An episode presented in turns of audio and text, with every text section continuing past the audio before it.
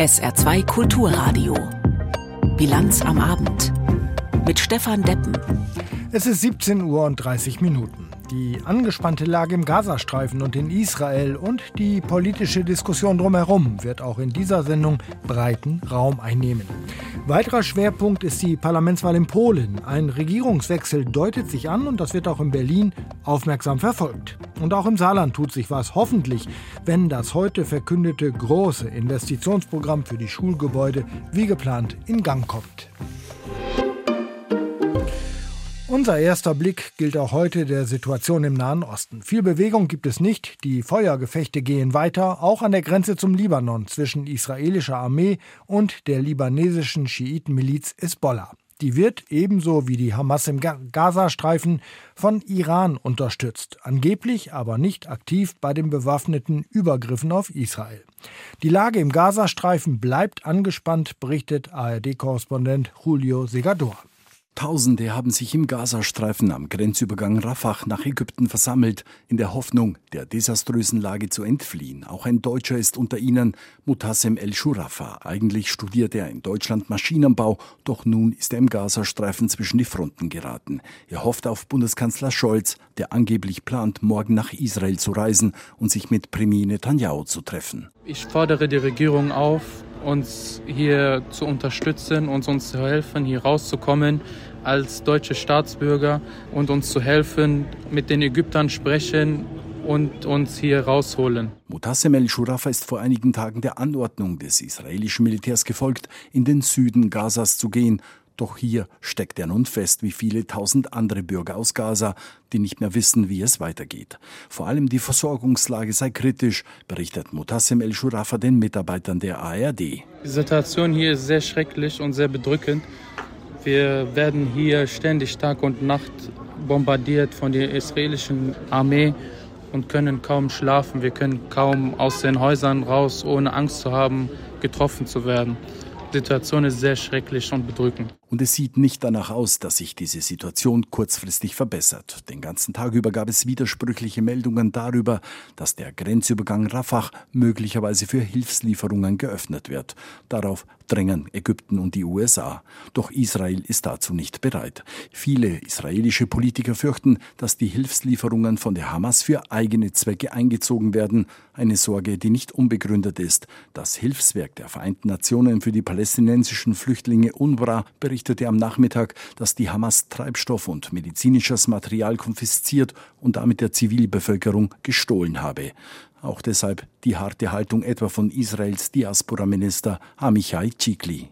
I think that it is time for assistance ich denke, es ist nun an der Zeit, die israelische Bevölkerung zu unterstützen, vor allem die Bürger, deren Häuser angezündet wurden. Nun ist es an der Zeit, international Druck zu machen, dass die Geiseln befreit werden. Hier brauchen wir die weltweite Unterstützung.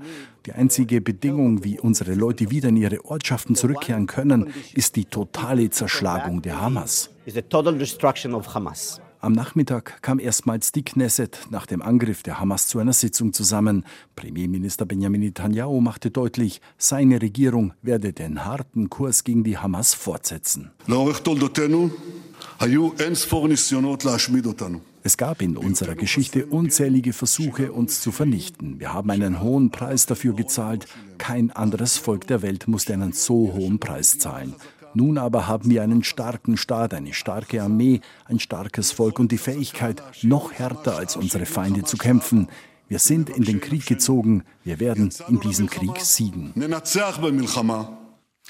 Die Sicherheit Israels ist deutsche Staatsräson. Diesen Satz von Ex-Bundeskanzlerin Merkel hat sich auch Bundeskanzler Scholz zu eigen gemacht. Er ist nicht nur Bekenntnis, sondern auch Verpflichtung. Nach Bundesaußenministerin Baerbock vor ein paar Tagen reist morgen nur noch der Kanzler nach Israel. Auch wenn die Bundesregierung lange gebraucht hat, um deutsche Staatsbürger aus Israel herauszuholen, jetzt zeigt sich das Auswärtige Amt sehr bemüht. Aus Berlin Oliver Neuroth. 199. So viele Geiseln sollen Terroristen im Gazastreifen in ihrer Gewalt haben. Die israelische Regierung hat die Zahl der Verschleppten nach oben korrigiert. Wie viele Deutsche darunter sind, ist weiterhin nicht bekannt. Am Wochenende hatte Außenministerin Annalena Baerbock von acht Fällen gesprochen. SPD-Generalsekretär Kevin Kühnert setzt auf den Besuch des Kanzlers morgen in der Region. Es ist gut, dass die Spitze der Bundesregierung, sowohl jetzt die Außenministerin als auch der Bundeskanzler selbst vor Ort sind, um eben auch unmissverständliche Zeichen an die Anführer, an die Terroristen zu richten, dass die klare Erwartung ist, dass diese Geiseln freigelassen werden. Die Bundesregierung geht davon aus, dass die deutschen Staatsbürger, die Israel verlassen wollten, das inzwischen getan haben. Nach Angaben des Auswärtigen Amtes ist die Zahl der Bundesbürger auf der Krisenvorsorgeliste deutlich gesunken, von 5800 vergangene Woche auf unter 3000. Die Lufthansa hatte Sonderflüge von Tel Aviv nach Frankfurt und München gestartet. Am Wochenende hatte auch die Luftwaffe Deutsche aus Israel ausgeflogen. Wir sind gewissermaßen das Taxiunternehmen äh, und standen jederzeit bereit und haben dann getan, was zu tun war, als wir dazu aufgefordert wurden. Sagt Bundesverteidigungsminister Boris Pistorius. Aktuell sieht er keinen Bedarf für weitere Hilfsflüge. Viele Deutsche hätten ihre Rückreise auch selbst organisiert, sagt Außenamtssprecher Sebastian Fischer. Einige der Sonderflüge der vergangenen Tage seien nicht ausgebucht gewesen. Man kann zumindest mindestens für dieses Wochenende, aber teilweise auch schon eine Woche davor sagen, dass das Angebot die Nachfrage überstiegen hat. Selbst auf den Lufthansa-Flügen gab es freie Plätze. Die innenpolitische Debatte wird weiter von den Schmierereien an jüdischen Einrichtungen in den vergangenen Tagen bestimmt. Grünen-Chefin Ricarda Lang betont, dass jüdisches Leben in Deutschland besser geschützt werden müsse. Und sie lobt die Entscheidung der Landesinnenminister, die Polizeipräsenz beispielsweise vor Synagogen zu erhöhen. Es kann nicht sein, dass sich hier in diesem Land Jüdinnen und Juden unsicher fühlen. Das heißt, der vermehrte Schutz von jüdischen Einrichtungen ist jetzt das Gebot der Stunde. Und ich bin den Polizistinnen und Polizisten, die das in der letzten Woche auch gewährleistet haben, dafür sehr dankbar. Die FDP beschäftigen weiter die Ausschreitungen bei Pro-Palästinenser-Kundgebungen in mehreren deutschen Städten. Das Präsidium der Partei fordert die Innenminister von Bund und Ländern auf, Vereine konsequent zu verbieten, die Terroraktionen unterstützen oder vorbereiten, sagt FDP-Generalsekretär Bijan Girsaray. Menschen, die sich hinstellen und äh, Terror verteidigen, sagen im Grunde genommen auch deutlich, dass sie die Werte des Grundgesetzes ablehnen. Und wir wollen nicht, dass diese Menschen hier in Deutschland unter uns sind. Und deswegen wird auch der Rechtsstaat hier auch die nötigen Maßnahmen einleiten. Umstritten bleibt die Frage, ob solche Kundgebungen pauschal verboten werden sollten. Linken-Chefin Janine Wissler ist dagegen. Ein Sprecher der Bundesregierung hält Verbote für angemessen, wenn die Behörden damit rechnen, dass es zu Straftaten kommt. Zum Beispiel dazu, dass israelische Flaggen öffentlich verbrannt werden oder die Fahne der Hamas geschwenkt wird.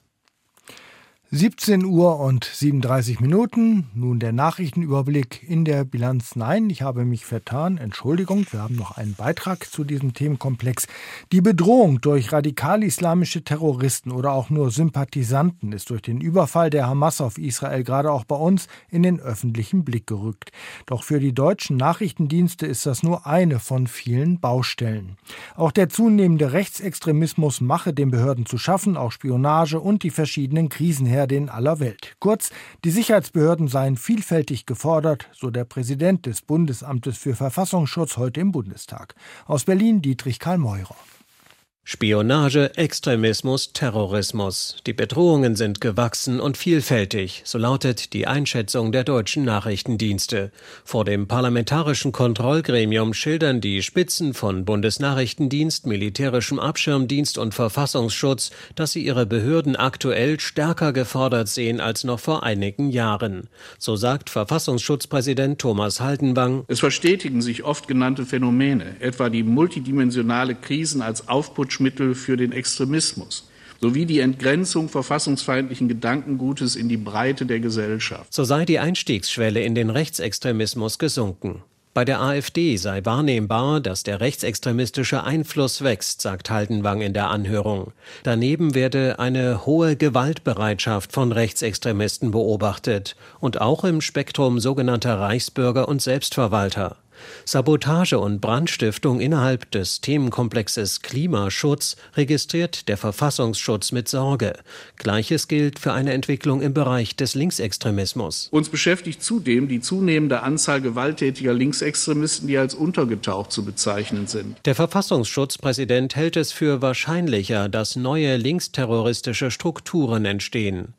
Angesichts der aktuellen Entwicklungen im Nahen Osten haben die Nachrichtendienste ein besonderes Augenmerk auf islamistische Gefahren. Das Verbot der radikal-islamistischen Hamas und des pro-palästinensischen Netzwerks Samidun will man rasch und entschlossen durchsetzen.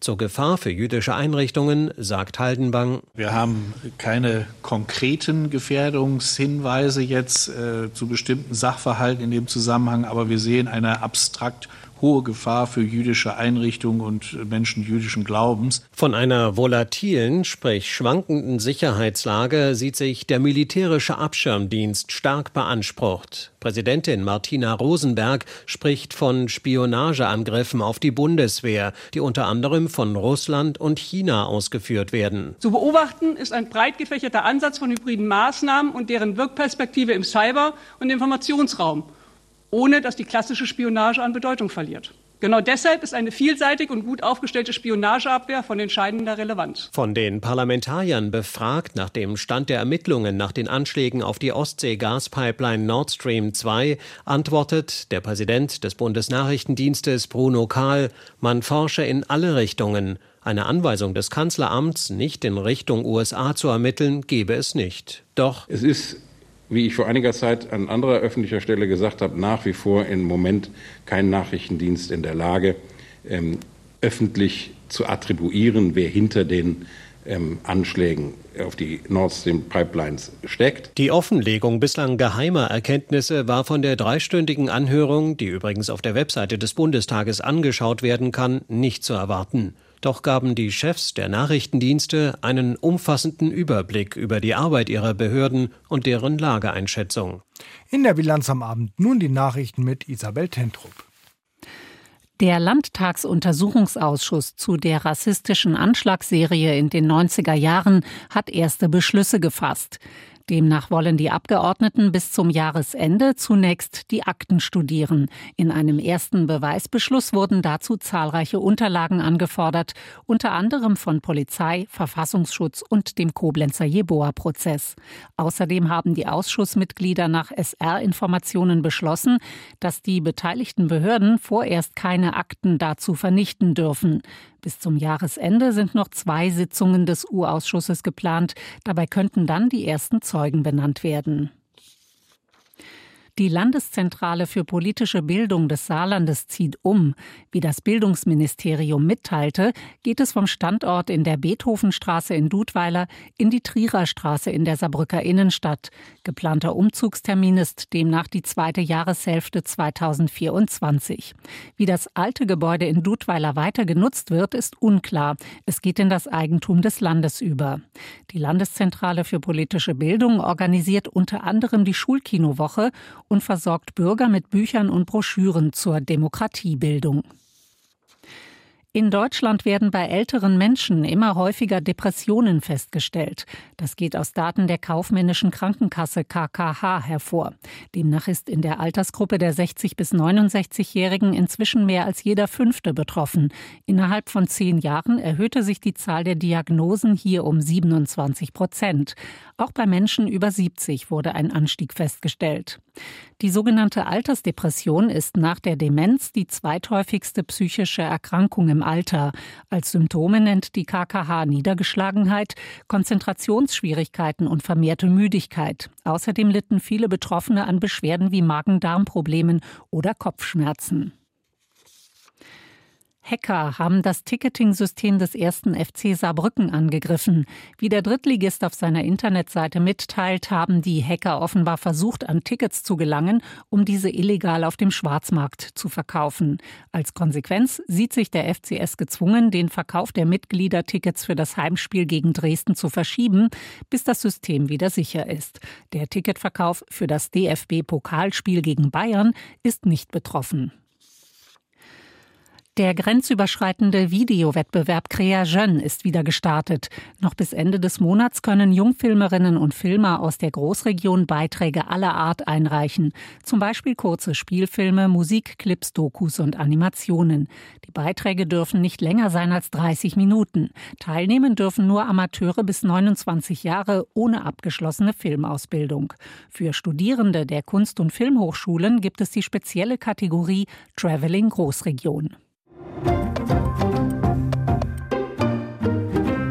Stärkste Partei im Parlament, aber Verlust der absoluten Mehrheit und vermutlich nicht mehr an der Regierung. Die polnische Peace-Partei ist vorbehaltlich des endgültigen Wahlergebnisses, das morgen vorliegen soll, offenbar die große Wahlverliererin der Parlamentswahl in Polen. Denn die liberal-konservative Bürgerkoalition von Donald Tusk könnte eine neue Koalition anführen. Doch noch herrscht in Polen eher unkoordiniertes Fragen nach dem Wie weiter. Aus Warschau Martin Adam.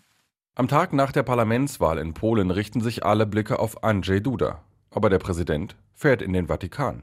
Während in Polen die Fragen immer lauter werden, ob der peace-nahe Andrzej Duda jetzt tatsächlich zum Staatsoberhaupt wird und den Weg freimacht für eine neue Regierung, verleiht er Orden an Geistliche weit weg von Polen.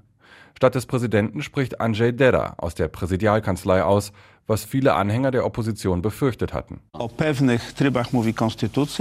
Manches regelt die Verfassung, anderes die demokratische Sitte. In Demokratien bekommt der Wahlsieger das Recht zur Regierungsbildung. Man kann doch den Siegern nicht die Möglichkeit nehmen, eine Koalition zu bilden. Nicht mal, wenn die Wahlergebnisse diese Möglichkeit voraussichtlich gar nicht mehr bieten. Die Peace steht allein da, weit weg von der absoluten Mehrheit. Die Idee, einzelne Abgeordnete der rechtsextremen Konföderatia abzuwerben, scheitert an deren Schwäche. Selbst wenn sich die Peace die komplette Konföderatia-Fraktion einverleiben würde, hätte sie keine Mehrheit. Auch aus den drei liberalen Parteien, die mit Donald Tusk an der Spitze eine Koalition bilden möchten, gab es bereits Absagen an die Peace. Zum Teil ziemlich deutliche, wie von Miłosz Motyka, dem Sprecher der PSL aus dem Bündnis Dritter Weg. Ich muss lachen, wirklich, das ist doch ein Witz. Acht Jahre lang habt ihr uns und andere demokratische Parteien vernichten wollen, bespuckt und beleidigt. Und jetzt sprecht ihr über eine Koalition? Ihr habt sie ja nicht alle. Und Duda könnte anders. Er muss der PiS den Auftrag zur Regierungsbildung nicht geben, wenn er aussichtslos ist, sagt der Warschauer Politikwissenschaftler Rafał Chwedoruk. Konstytucja absolutnie niczego tutaj głowie państwa nie, die Verfassung schreibt dem Staatsoberhaupt in dieser Hinsicht gar nichts vor. Der Präsident wird sicher auch seine eigene Zukunft bedenken. Wenn er die auf ein Dasein als Politiker oder Kommentator am rechten Rand reduzieren will, dann kann ich mir so ein politisches Happening vorstellen, in dem er eine chancenlose Fraktion beauftragt. Aber Andrzej Duda, so heißt es oft, hat internationale Ambitionen, will vielleicht als Botschafter zur UN. Wenn ihm das mit einer neuen polnischen Regierung gelingen soll, müsste er sich jetzt von der Peace emanzipieren und einen zügigen Neuanfang organisieren. Oder ihm zumindest nicht im Weg stehen. Noch in der Nacht hatte ihm sein Amtsvorgänger, der frühere Präsident Aleksander Kwaśniewski, dazu geraten. Wenn ich Andrzej Duda etwas empfehlen könnte, würde ich sagen, das ist jetzt Präsidentenzeit.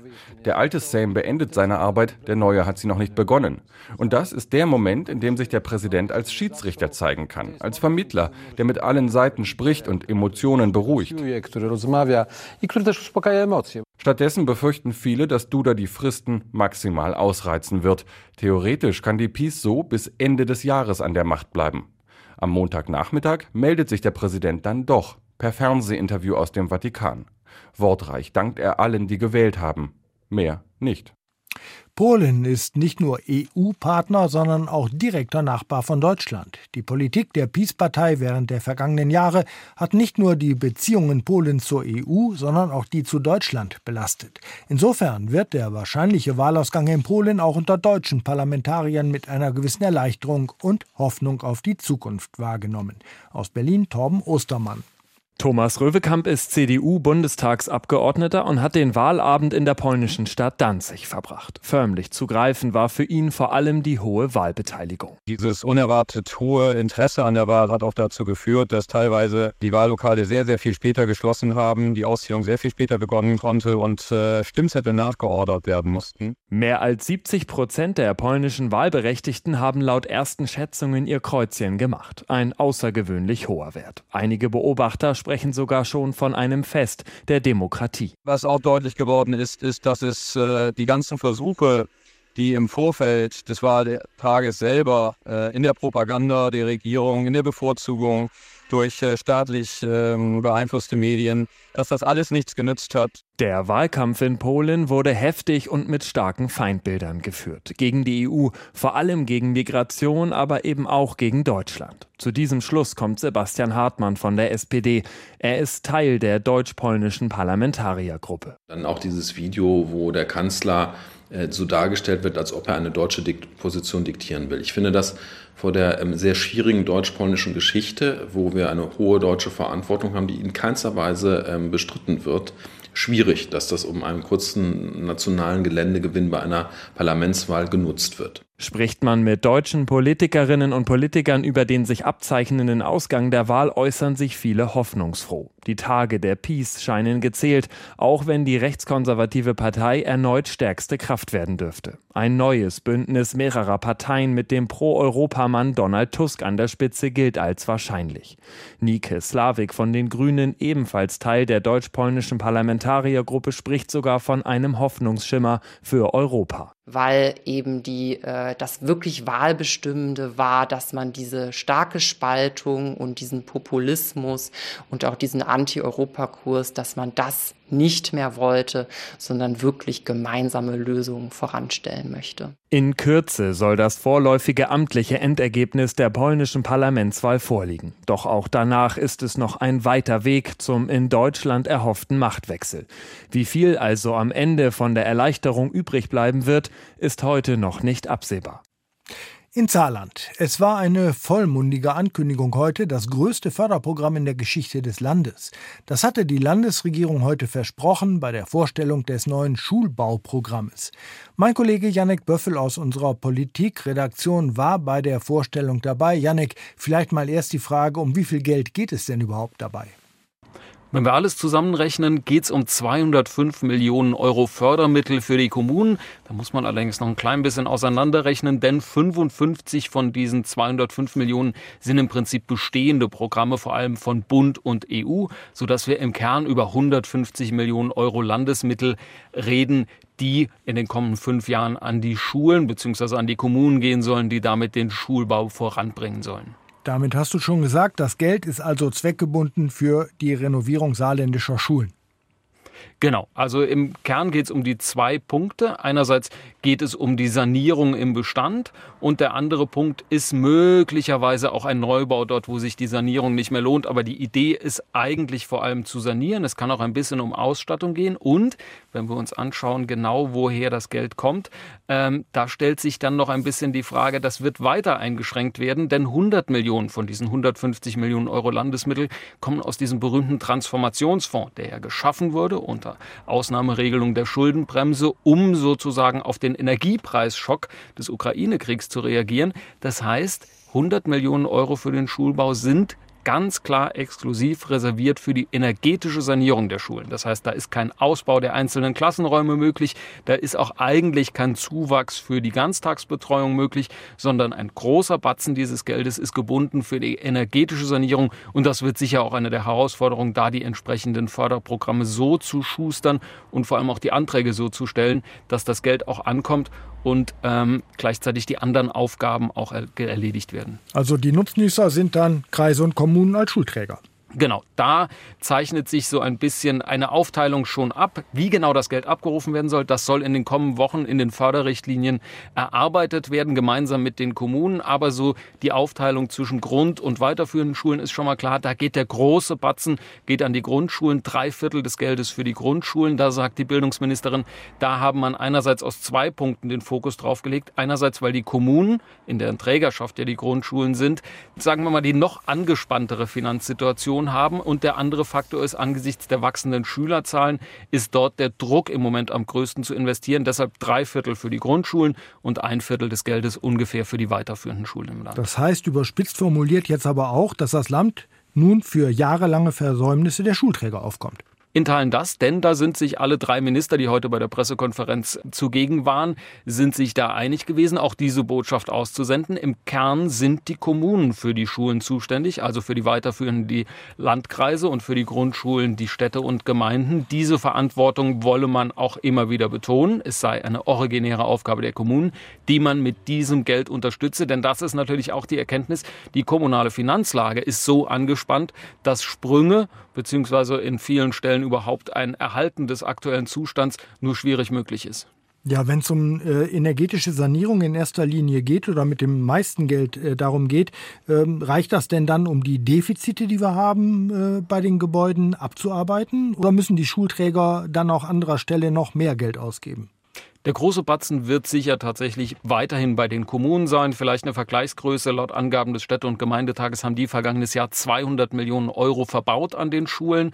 Aber wenn wir die Zahlen des Sanierungsstaus uns anschauen, dann sieht man, dass dort große Summen bewegt werden müssen. Insgesamt allein an den Grundschulen 700 Millionen Euro und 330 Millionen Euro davon für den Ganztagsausbau, der ja durch das Anrecht auf Ganztagsbetreuung deutlich wachsen wird. Also 330 Millionen, das ist eine große Summe. Summe. Und wenn wir dann schauen, wie viel Geld für die energetische Sanierung gebunden ist aus diesem Schulbauprogramm, wird das eine große Herausforderung weiterhin für die Kommunen sein, diese Aufgaben und diese ihnen übertragenen Aufgaben auch weiterhin zu erfüllen. Also die Summe ist sehr groß, aber man muss sagen, die Herausforderung eine noch größere.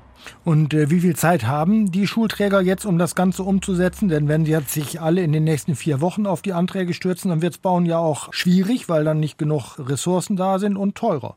Tatsächlich ist der Zeitplan ein sehr sportlicher. Es soll am 1. Januar losgehen. Es geht aber vor allem um die Variante, ab wann sozusagen die Anträge gestellt werden können. Viele Anträge liegen ja auch theoretisch schon da. Die müssen dann angepasst werden auf dieses Programm. Und fünf Jahre sind vorgesehen. Es spukte so zart der Satz mit, man könne sich auch eine Verlängerung vorstellen, wenn es nicht so schnell geht. Man muss natürlich auch unterscheiden. Kleinere Maßnahmen, wirkliche große Maßnahmen. Aber der Zeitplan ist durchaus sportlich. Da binnen fünf Jahren auch ein Antrag auf Fördermittel will erstmal sauber ausgearbeitet sein, binnen fünf Jahren diese Mittel zumindest zu verplanen. SR-Reporter Yannick Böffel, wir haben das Gespräch kurz vor unserer Sendung aufgezeichnet. Wir bleiben im Saarland. Für die CDU-Opposition ist das das neue Brownfield-Kataster des Saarlandes Beleg für das Scheitern des heutigen Wirtschaftsministers. Ganz einfach, weil es viel zu spät komme. Das Wirtschaftsministerium sieht dagegen darin eine Chance für künftige Ansiedlungen. Denn für diese bräuchte im Idealfall nicht neues Areal erschlossen, sondern schon mal genutzte Fläche einschließlich ergänzender Infrastruktur wiederverwendet werden. Denn der englische Begriff Brownfields bezeichnet ein noch genutztes oder brachliegendes ehemaliges Industriegelände. Und ein Kataster mit solchen Flächen hat heute das Wirtschaftsministerium vorgestellt. SR-Reporter Jimmy Boot. Das wohl bekannteste Brownfield des Saarlandes liegt in Ensdorf. Auf dem alten Kraftwerksgelände laufen die Vorbereitungen für den Bau der neuen Chipfabrik des US-Konzerns Wolfspeed. Und auf dem Gelände gibt es weiteres Potenzial für Neuansiedlungen, sagt Bürgermeister Jörg Wilhelmi. Ja, es ist ja so, dass neben der jetzigen Entwicklung auf der Fläche, die für Wolfspeed aufbereitet wird, ähm, die eigentliche Kraftwerksanlage noch steht. Die wird parallel dazu abgebrochen, soll in den nächsten anderthalb bis zwei Jahren dann auch der Fall sein. Und dort gibt es noch erhebliches Potenzial für uns.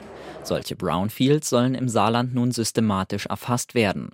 Wirtschaftsministerium und Wirtschaftsförderungsgesellschaft GW Saar haben heute Mittag in Homburg ein Brownfield-Kataster vorgestellt. Darin erfasst sind Flächen, die nicht mehr genutzt werden und für neue Investoren interessant sein könnten.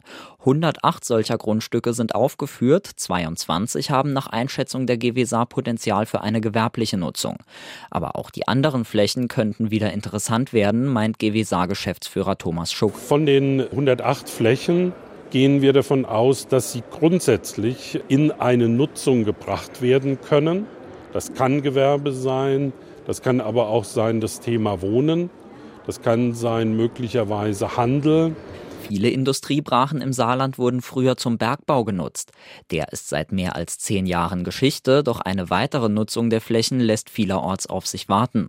Nach Aussage von Wirtschaftsminister Barke sind sie oft noch nicht bereit dafür. Weil viele aufgelassene Flächen des Bergbaus im Moment noch unter Bergaufsicht stehen. Das heißt, die können wir noch gar nicht äh, in die Vermarktung bringen, weil noch Restarbeiten, vielfach sieht man das gar nicht, auf den Flächen, auf den Halden zu realisieren sind, so wie sie sukzessive auf den den Markt kommen, bieten wir sie auch mit an. Etwa in Schwalbach gibt es solche Flächen, die dann zur Verfügung stehen. Da wird das auch gemacht. Solche alten Bergbauareale hat auch Ensdorf.